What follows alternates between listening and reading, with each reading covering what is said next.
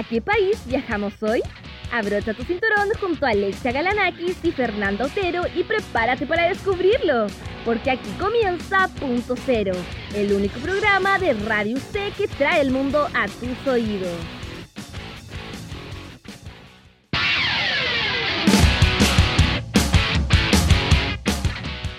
Hola, hola, espero se encuentren todos súper bien, estén súper animados para un nuevo viernes de punto cero. Y hoy día es viernes 13, así que cuidado con cómo van con el día. Y como siempre yo me encuentro con mi compañera Fernanda Otero. Hola Ferni, ¿cómo estás? Hola Ale, yo estoy muy muy bien, ¿cómo estás tú? Eh, espero que estén todos súper bien en este viernes, se viene un fin de semana de descanso, así que ánimo con esa última patita de la semana. Y hoy día nos vamos a ir a un país muy muy interesante.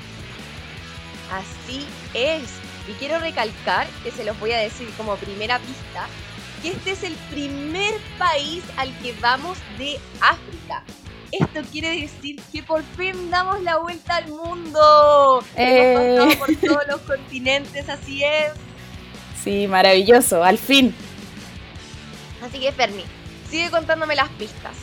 Mira, la primera pista que te voy a dar es que eh, la civilización que es- se desarrolló en este país eh, fue una de las civilizaciones más avanzadas de la antigüedad, lo que es conocido como la antigüedad de nuestra historia como raza humana. Ya, eso creo que no nos deja muchas opciones. Además ya dijimos, vamos a África. Sí. Cuéntame otra más. Ya, mira, eh, esta civilización se formó alrededor del año 4000 antes de Cristo. O sea, es muy, muy antigua. Realmente muy antigua. Posee majestuosos monumentos Ya, ¿y qué más? y se encuentra en el desierto del Sahara. Bueno, ya creo que todos saben, así es, nos vamos a Egipto. Así es, nos vamos a ir a Egipto y para empezar el programa de hoy vamos a ir a escuchar la primera cápsula que Paulina Cabeza nos tiene preparada. Así que vamos con eso. Egipto, u oficialmente República Árabe de Egipto, se encuentra situado en el extremo noroeste de África. Egipto posee costas sobre el mar Mediterráneo y el Mar Rojo. Limita al oeste con Libia, al sur con Sudán, al norte con el Mediterráneo y al este con el Mar Rojo e Israel. Es atravesado de norte a sur por el famoso río Nilo, que desemboca en el mar Mediterráneo. El desierto cubre más del 90% del territorio de Egipto. Su actual forma de gobierno es una república semipresidencialista y su presidente actual es Abdel Fattah el-Sisi. La capital de Egipto es el Cairo y su moneda oficial es la libra egipcia. El idioma oficial es el árabe estándar moderno. Sin embargo, gran parte de la población habla en el día a día el árabe egipcio, que es un dialecto local.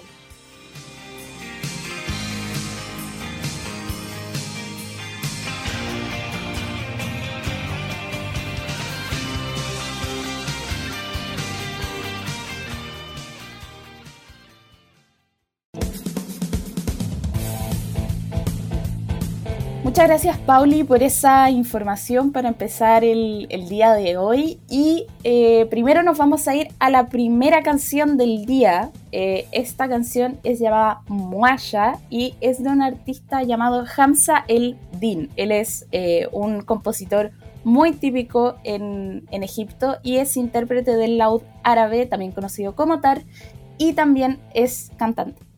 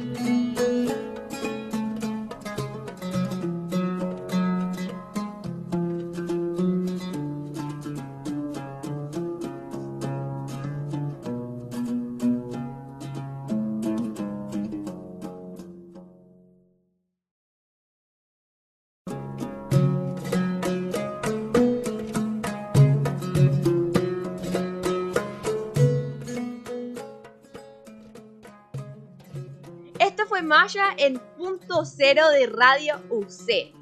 Esta canción habla de la seguridad de uno mismo y el amor propio. Eh, Hasma Eldin, el cantante, originalmente estudió para ser ingeniero eléctrico, después de trabajar en el Cairo para el Ferrocarril Nacional de Egipto. Eldin cambió de dirección y comenzó a estudiar música en la Universidad de Cairo, continuando sus estudios en la Academia Nacional de Santa Cecilia en Roma. También estudió en el Instituto de Música Ibrahim Shafiq y el King Fouad Institute for Middle Eastern Music. Gracias a una subvención del gobierno viajó por Egipto recolectando canciones populares. Así que espero les haya gustado un poquito de música egipcia. Y ahora para seguir con cosas más eh, tradicionales de este país, vamos a ir a escuchar eh, la primera nota del día que nos trae Sofía Larraín sobre eh, jeroglíficos antiguos y la piedra roseta. Así que vamos con ella.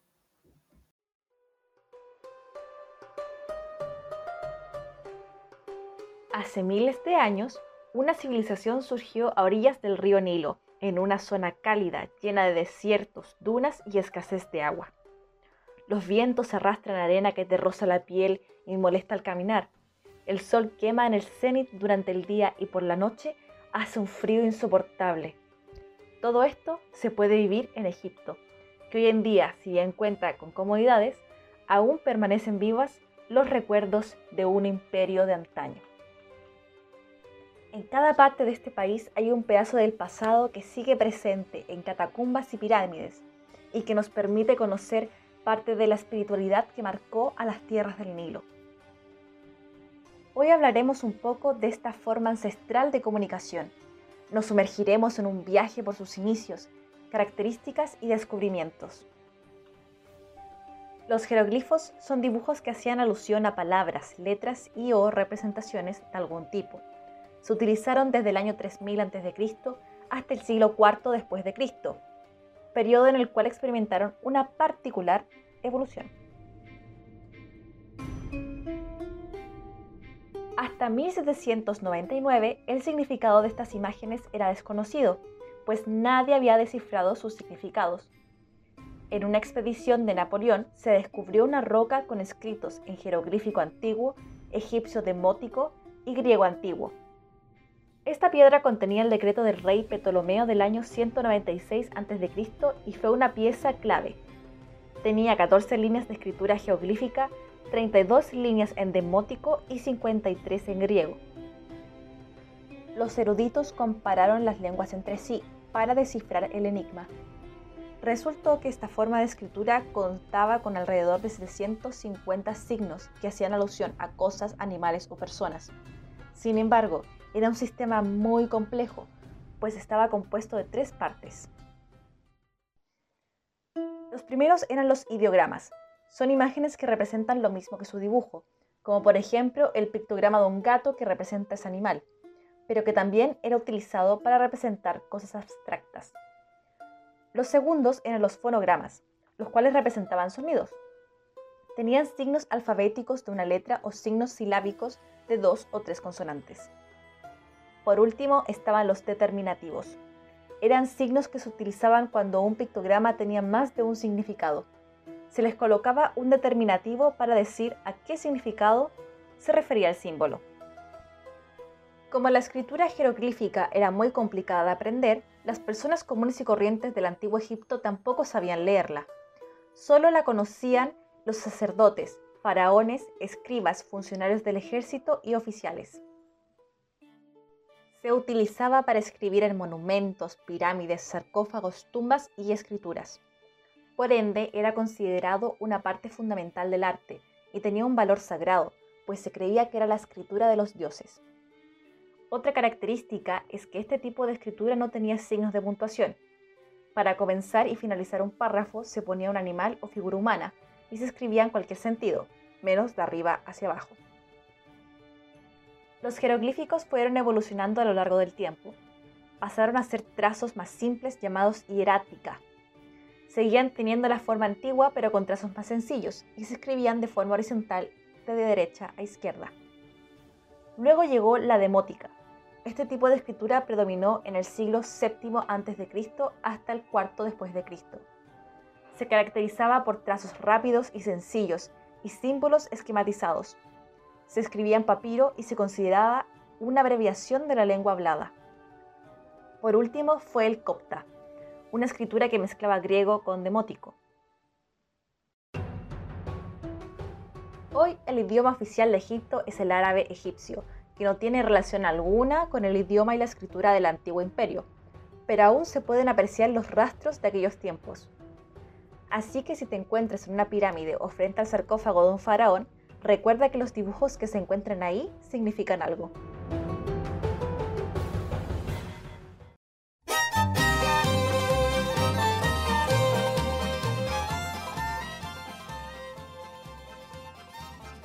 Muchas gracias Sofi por esa interesantísima nota sobre jeroglíficos antiguos y la piedra roseta.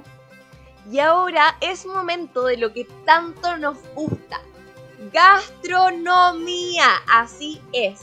Y el primero, como siempre tratamos de tenerle un plato vegetariano, que me imagino que ya todos conocen el hummus, pero tenemos que ir más allá de eso, es el kuhari. Es un plato vegetariano, como ya les acabamos de decir, que consta de una base de arroz, lentejas negras, garbanzos y fideos, que está cubierto de ajo y vinagre, todo ello mezclado en una salsa de tomate bastante especial, ustedes saben cómo es la comida árabe. Y a veces se decora con pequeñas piezas de cebollas fritas que suelen considerar un extra a la composición del plato. Qué rico, me dieron ganas de prepararlo. Sí, me tinca a mí también.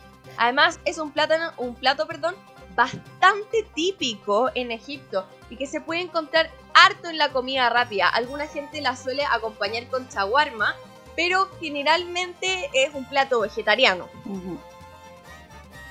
Bueno, y ahora pasando un poco a un, plato con carne esta vez, eh, pero también es un plato muy típico, está el faté, que normalmente se hace con ternera o con pollo como la base, eh, y es, además tiene arroz, ajo y capas de pan seco mojado en caldo. Y esto todo se suele cocinar al horno y servir con yogur y frutos secos. O sea, es una combinación de sabores muy peculiar. Bueno, pero debe ser bastante rica igual. Sí, definitivamente. Y el tercer plato del día de hoy también es un plato bastante típico, se llama canafé y es un pastel que se prepara con fideos de semolina parecidos a los cabellos de ángel, que se enrollan y aplastan y se cocinan junto con mantequilla y un queso cremoso a fuego lento. Una vez listo, se empapa de almíbar y se le añaden unos cuantos frutos secos molidos. Ustedes saben que generalmente los frutos árabes, o sea, y los postres árabes, se suelen bañar con almíbar. Es una característica súper propia de ellos y de su gastronomía. Sí, le- le- definitivamente le, da- le da un toque eh, característico a todas sus comidas ese, ese baño en almíbar. Así es. Y ahora, ¿con qué vamos, Ferni? Ahora vamos a ir a escuchar la segunda cápsula que Paulina Cabeza nos tiene preparada. Esta vez nos va a hablar un poco de los monumentos de Egipto y obviamente de las pirámides. Así que vamos a escuchar esa cápsula.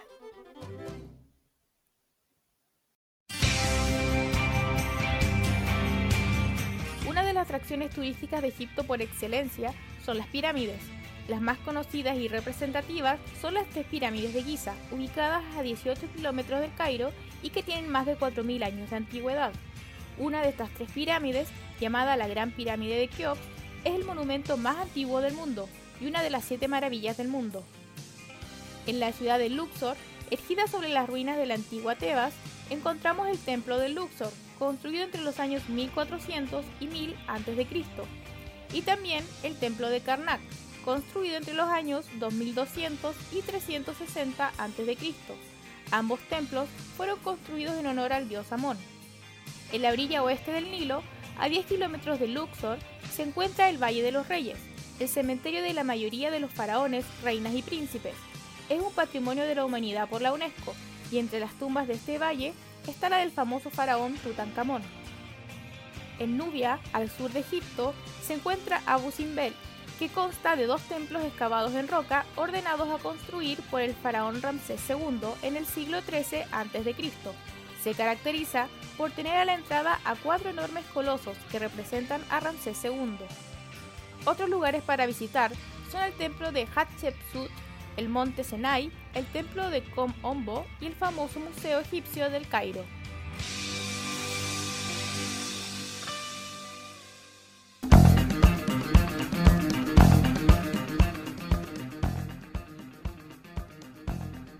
Muchas gracias Pauli por esa segunda cápsula sobre los monumentos y consecuentemente sobre las pirámides de Egipto que son lo más característico cuando uno piensa en Egipto, ¿no?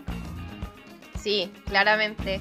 Además, son una maravilla, o sea, imagínate estar debajo de eso. Yo, la verdad es que nunca me he enfrentado a una pirámide de ningún tipo. Y estar abajo de ella y mirar hacia arriba.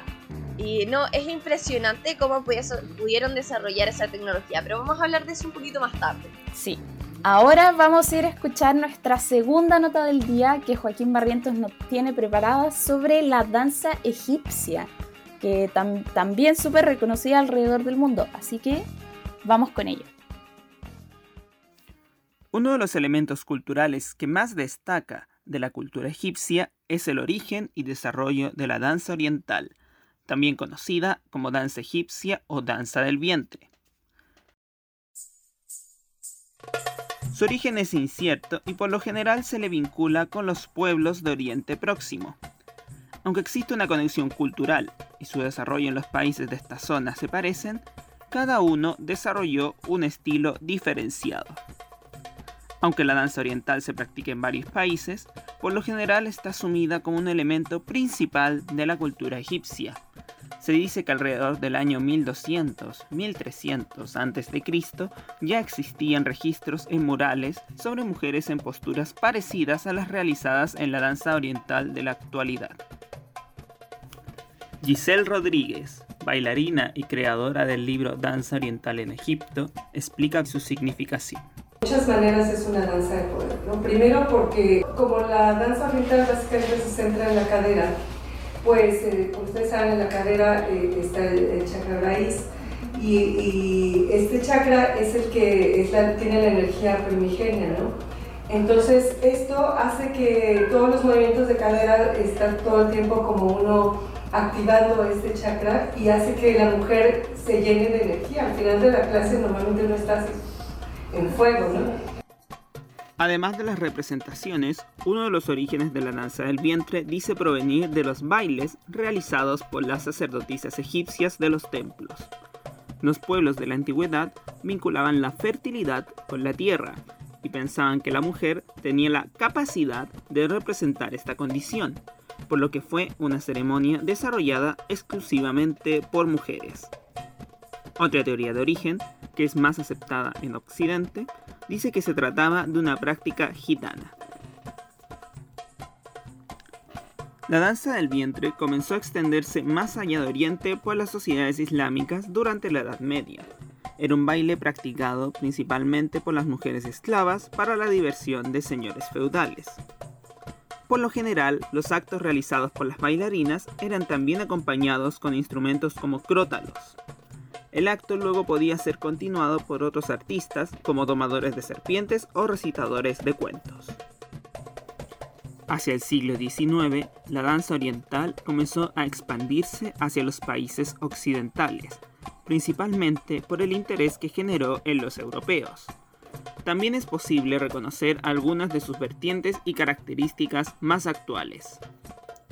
Hay dos variantes principales de esta danza, la primera es el Rax Baladi, o danza del pueblo, que es más sencilla y se centra en los movimientos pélvicos. El Rax Charki, en cambio, es más complejo y mezcla elementos del folclore egipcio, la danza clásica y la danza contemporánea, con grandes desplazamientos, vueltas y movimientos para todas las partes del cuerpo. También en esta época era posible reconocer dos tipos de bailarinas. Las gawesi bailaban principalmente al aire libre y para la clase baja. En cambio, las awalim hacían actos para personas con mayor poder adquisitivo, además de incluir en sus presentaciones poesía y canto. Por lo general, la vestimenta de las bailarinas constaba de una serie de adornos, brazaletes, colgantes, monedas, Usaban también camisolas largas sobre faldas y pantalones bombachos. A finales del siglo XIX y principios del XX comenzó a expandirse el baile por la acción de bailarinas en distintas ferias universales. Esto atrajo la atención también de bailarinas occidentales, que buscaron desarrollar la danza oriental. Algunos ejemplos de ellos son Matahari o la española Dalila. La danza del vientre tiene una larga historia y conexión con los pueblos de la zona de Oriente Próximo, y particularmente con el folclore egipcio. Más allá de sus orígenes o de los cambios que ha habido sobre la razón de su ejecución, ha conseguido ser uno de los medios culturales más reconocidos del país.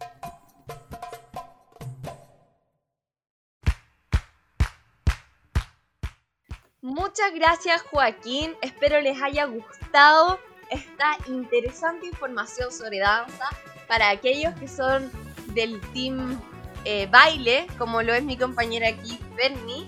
Espero que hayan aprendido un poquito más y les, les intrigue saber más y aprender un poco de cómo se baila realmente la danza egipcia.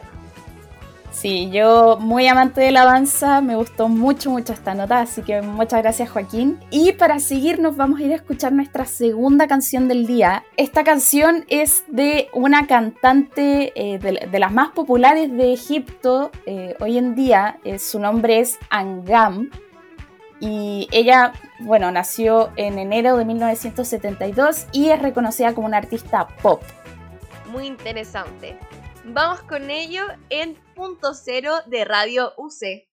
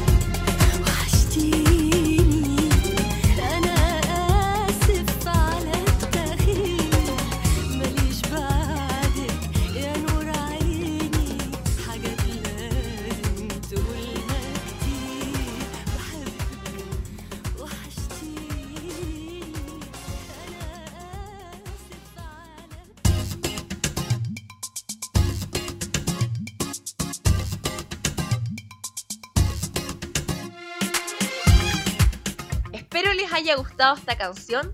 Lo que escuchábamos significa te amo y te extraño. Así es, ese es el significante de la canción. Y cuéntame un poco más de la cantante, Ferni.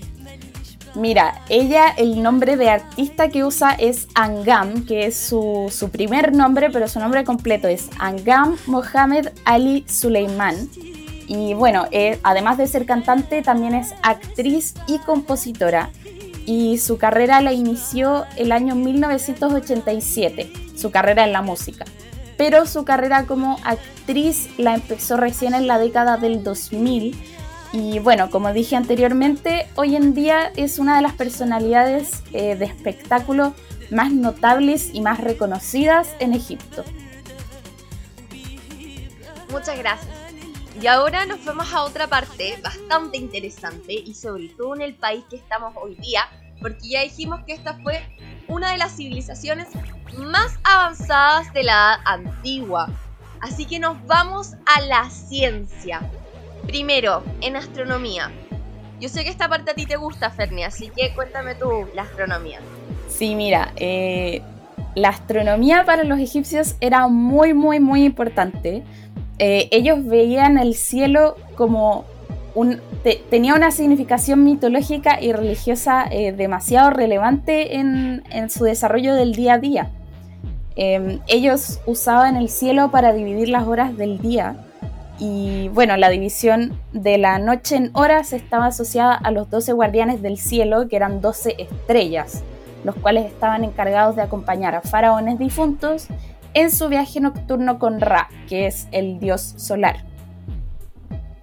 Y además, eh, la representación más antigua del cielo estrellado ha sido encontrada pintada sobre la tabla inferior de un sarcófago de Asiut, eh, que data del primer periodo intermedio de Egipto, o sea, hace muchísimo tiempo. Ahora, en matemáticas, el texto matemático más antiguo descubierto es el papiro de Moscú, que data del imperio medio de Egipto, o sea, esto es hacia los años 2000 y 1800 a.C. Este papiro ofrece un método para encontrar el volumen de un tronco y un conjunto de reglas presentes en el papiro para determinar el volumen de la esfera. Claramente hay bastante más eh, descubrimientos y aportes, pero estos son los más importantes. Otro, otro importante es el papiro de Regit, que fue escrito hacia 1650. Este es un manual de instrucciones de aritmética y geometría, y en resumen proporciona fórmulas para calcular áreas y métodos de, multiplicación, división y trabajo con fracciones unitarias. También contiene pruebas de otros conocimientos matemáticos, incluyendo números compuestos y primos, media aritmética, geometría y amónica, y una compresión simple a la escriba de Eratosthenes. Esto es un método para encontrar los números primos dentro de un rango de números definidos. Y la teoría de números perfectos, es decir, que clasifica un número perfecto como un entero positivo que es igual a la suma de sus divisores propios positivos. El papiro también muestra cómo resolver ecuaciones lineales de primer orden, así como series aritméticas y series geométricas. Además, eh, en, este, en los elementos geométricos del papiro Rigid sugieren los fundamentos de la geometría analítica, de la geometría analítica, perdón, tales como obtener una aproximación de pi con un error menor del 1%, que era un antiguo intento de cuadrar el círculo, y el uso más antiguo conocido de un tipo de contangente. El papiro también anuncia reglas para estudiar la naturaleza y para comprender todo lo que existe, todo misterio y todo secreto. Finalmente, el papiro de Berlín, hacia el año 1300 a.C., muestra que los antiguos egipcios podían resolver una ecuación cuadrática. O sea, tenían un conocimiento matemático muy, muy completo. O sea, son cosas que, que uno escucha. eh, uno escucha todos los días estas cosas. Exactamente. Bueno, y, siguiendo un poquito con la matemática, ellos también desarrollaron mucho la geometría eh, y que incluso le- la implementaron eh, harto en, la arquitectura, la cual se caracteriza por, por crear un sistema constructivo en sus edificios eh, monumentales con el empleo de sillares o piedras que eran tallados en grandes bloques con forma de paralelepípedo y sólidas columnas. Eh, y bueno, también como sabrán, las construcciones más originales de la arquitectura egipcia son los complejos de las pirámides, eh, además de templos y tumbas y también estatuas, que obviamente todas estas estructuras para su construcción implicaban tener un alto nivel de conocimiento eh, geométrico y matemático. Y bueno, además existía la construcción de grandes palacios para la comodidad del faraón. Ahora en el área de geometría, que fue muy desarrollada en Egipto, incluso algunos griegos admitieron que la geometría fue inventada en Egipto. Sus principales avances desarrollaron en la necesidad de volver a marcar los límites de los terrenos de cultivo al bajar el nivel del agua del río Nilo, para reconstruirlas después de las inundaciones anuales. De ahí el nombre geometría, medición de la tierra. Esto impulsó el desarrollo de la geometría y los instrumentos de medición para el cálculo de áreas y volúmenes e incluso el tiempo. Ellos registraban el, el nivel del río Nilo en milómetros, la producción de cosechas, su almacenamiento, realizaban censos de población y de ganado, y registros de importación y exportación. Bastante avanzado para la época. Sí, sí, muy, muy avanzado. Y ahora hablando un poco más como de las ciencias naturales, eh, en la medicina ellos también tuvieron avances muy interesantes. Eh, primero también podemos encontrar el papiro de Edwin, Edwin Smith, eh, que es un documento quirúrgico y es el documento quirúrgico más antiguo que se conoce, eh, ya que data del siglo XVII a.C. Y este transcribe conocimientos de una época mucho anterior a ella. Entonces imagínense desde cuándo viene ese conocimiento. Eh, después está el papiro de Evers, que es una recopilación de otros textos médicos. El de Laun, que se refiere a la ginecología, el de Hearst, que es un formulario médico práctico, y el de Londres, que contiene eh, numerosos encantamientos. Recordar que los egipcios tenían mucha creencia con lo que causaban las enfermedades, incluso ellos clasificaban las enfermedades en dos tipos, que estaban las causas manifiestas, que eran como los traumatismos y ese tipo de, de dolencias, y estaban las causas desconocidas que muchas veces se les atribuían a dioses o a espíritus malignos. Mira, bastante desarrollado también. Sí, y bueno, también eh, los cirujanos egipcios realizaban operaciones en dolencias o, o cosas del cuerpo humano como cataratas, trepanaciones y también extirpación de tumores. Así que definitivamente tenían un conocimiento eh, súper avanzado de, de las cosas que sucedían en nuestros cuerpos. Bueno, excepto por las trepanaciones. Yo Es verdad. estoy. Eso es una práctica bastante... ¿Cómo decirlo? No, no, no, lo sé, no lo sabría cómo calificar, pero no muy avanzada. Bueno, y último dato, así como dato freak, eh, el médico más antiguo que se conoce o que se tiene registro es un médico egipcio eh, llamado Gesi que vivió hacia el año 3000 a.C. Y ellos también desarrollaron harta química, fueron bastante avanzados también, fabricaron cosméticos, eh, construcción naval, se dice que desarrollaron el vidrio y el mortero de cal. Fue el papiro también, de los que hemos hablado, fue, inventa- fue inventado en el año 3000 antes de Cristo. También desarrollaron la farmacoterapia y eh, algunos alquimistas egipcios más famosos fueron Marik Alum-Kurat y lo llamaban sobre todo para fabricar piedras y fue el primero que propuso la idea de la piedra filosofal. Así que fueron también desarrollados bastante en la química. Ahora para seguir adelante, nos y claramente con su tecnología, nos vamos a la tercera cápsula de Paulina Cabeza sobre momificación. Así es, así que vamos con ello.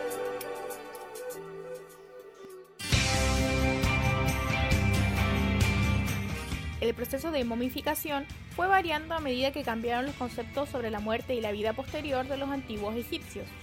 Al principio, los egipcios enterraban a sus muertos en la arena con pocas pertenencias, pero luego llegaron a la tradición que consistía en cajas cerradas y ataúdes. Los egipcios creían en la vida después de la muerte, por lo que el hecho de preservar el cuerpo era especialmente importante. Todo esto basado en la leyenda del dios Osiris. El dios Set, hermano de Osiris, mata y descuartiza el cuerpo de su hermano para impedir su resurrección. Y es Isis, la esposa de Osiris, quien reúne los trozos y recompone el cuerpo, lo venda y lo devuelve a la vida. Al morir, los egipcios creían que los tres espíritus de una persona, el Ka, el Ab y el Ak, pasaban juntos al más allá, por lo que para que se sintieran más cómodos debían llevar ropa, comida y pertenencias, así como también preservar su cuerpo.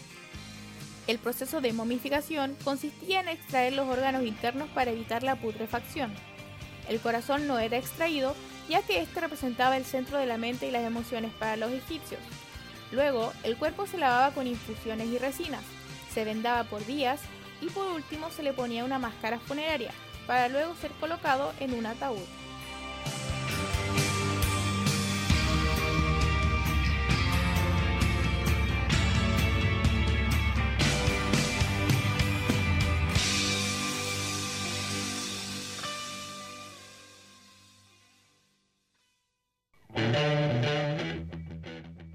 Bueno, ahí estuvimos escuchando la tercera cápsula que nos trajo Paulina Cabeza sobre momificación. Muchas gracias, Pauli, por la información.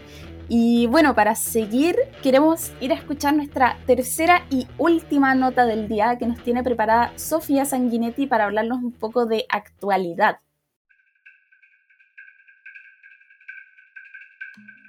¿Y qué está pasando en Egipto? Como cada semana, daremos un pequeño repaso de actualidad por nuestro destino. A 50 kilómetros de la capital egipcia se encuentra Saqqara, un lugar que ha dado mucho de qué hablar en el último año debido a sus hallazgos en materia arqueológica. Los investigadores que trabajan en el área encontraron una gran cantidad de sarcófagos que según el gobierno se espera que sea el mayor descubrimiento arqueológico del 2020.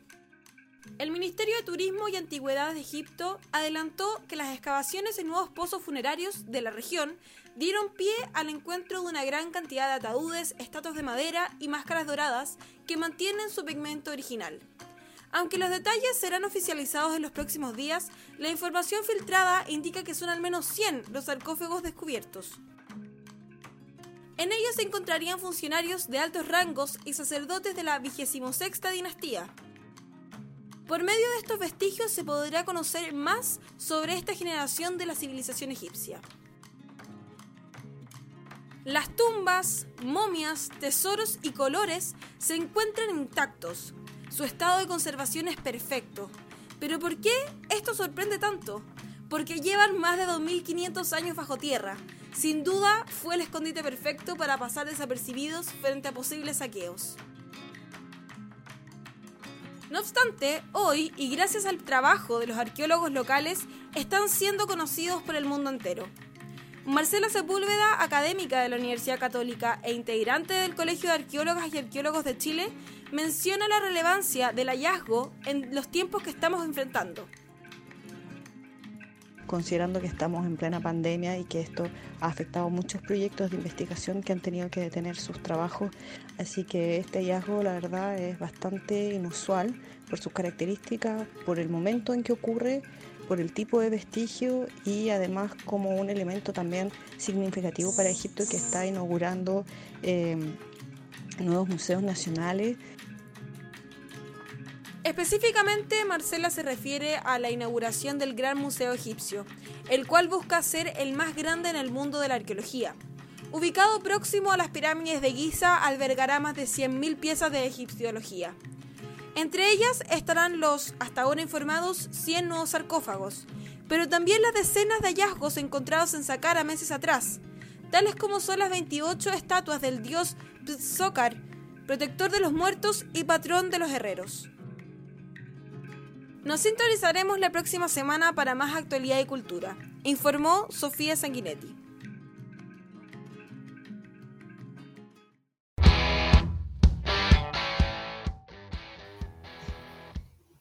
Gracias Sofi por esa información sobre el nuevo descubrimiento de al parecer 100 sarcófagos egipcios. No ha sido confirmado aún por el gobierno todavía, como bien decía la Sofía, pero se espera que sea el mayor descubrimiento arqueológico del año 2020. Real, realmente un aporte para la historia. Pero además, en temas de actualidad, Egipcio, Egipto construye una nueva capital en el desierto para el Cairo. Realmente, bueno, esto ha sido practicado en varios países a través del mundo que construyen una nueva capital, pero bastante interesante que, lo estén haciendo ahora en plena pandemia. Sí, es- esto para explicar un poco lo, están haciendo porque el Cairo está sufriendo un, problema de sobrepoblación, por decir así. Hay mucha gente y, se están quedando sin espacio, por decir así. Eh, entonces, claro, están buscando implementar este, este sistema de construir un- una ciudad que sea específicamente la capital donde estén eh, los congresos y, y- toda la parte del gobierno y pa- para que la ciudad en sí, el Cairo, deje de estar un poco eh, colapsada. Muy interesante, gracias por el aporte y la explicación. Y ahora vamos con la tercera canción, A Caballo de Josam Ramsey, aquí en Punto Cero de Radio UC.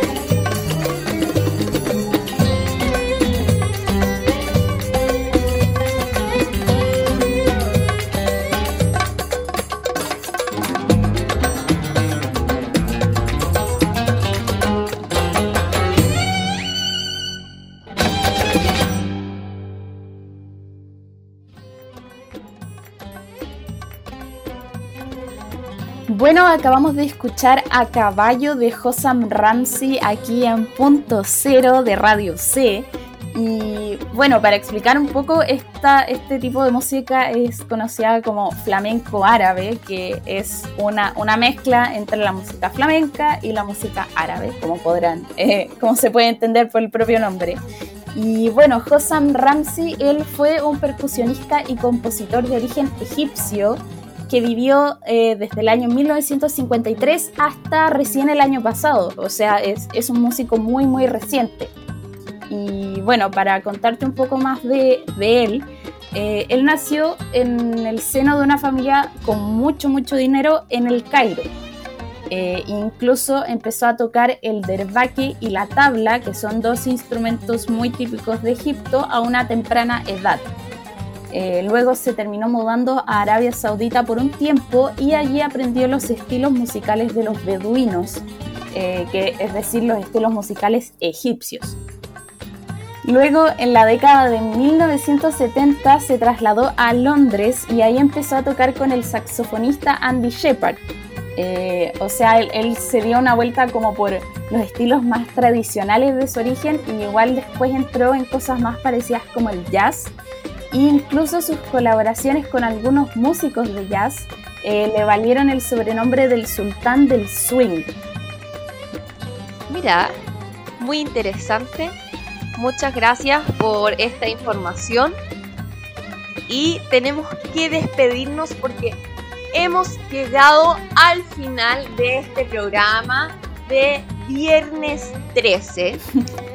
Espero les hayan gustado bastante. Espero hayan aprendido sobre el arte de la momificación, la danza, la gastronomía, eh, la antigua ciencia que desarrolló Egipto y sus lindas canciones. Además, espero se hayan actualizado un poquito sabiendo las nuevas cosas que nos trae Egipto. Espero se encuentren súper bien, súper motivados para una próxima semana. Me despido. Chao, Ferni, espero que estés súper bien. Chao Ale y yo también espero que estés súper bien y que todos nuestros auditores eh, disfruten este fin de semana y que eh, puedan recuperar energías para lo que viene la próxima semana. Nos vemos el próximo viernes en punto cero y como siempre si quieren escuchar nuestros programas pueden encontrarnos en Spotify, Radio UC o ebooks. Chao, chao. Que estén bien.